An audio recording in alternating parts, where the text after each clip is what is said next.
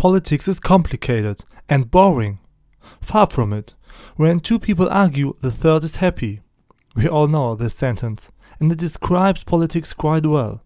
It's exactly about this who gets something if there is not enough for everyone. In fact, this is very often true, because there is never enough for everyone. Politics describes all measures and regulations which makes a successful living together within societies possible.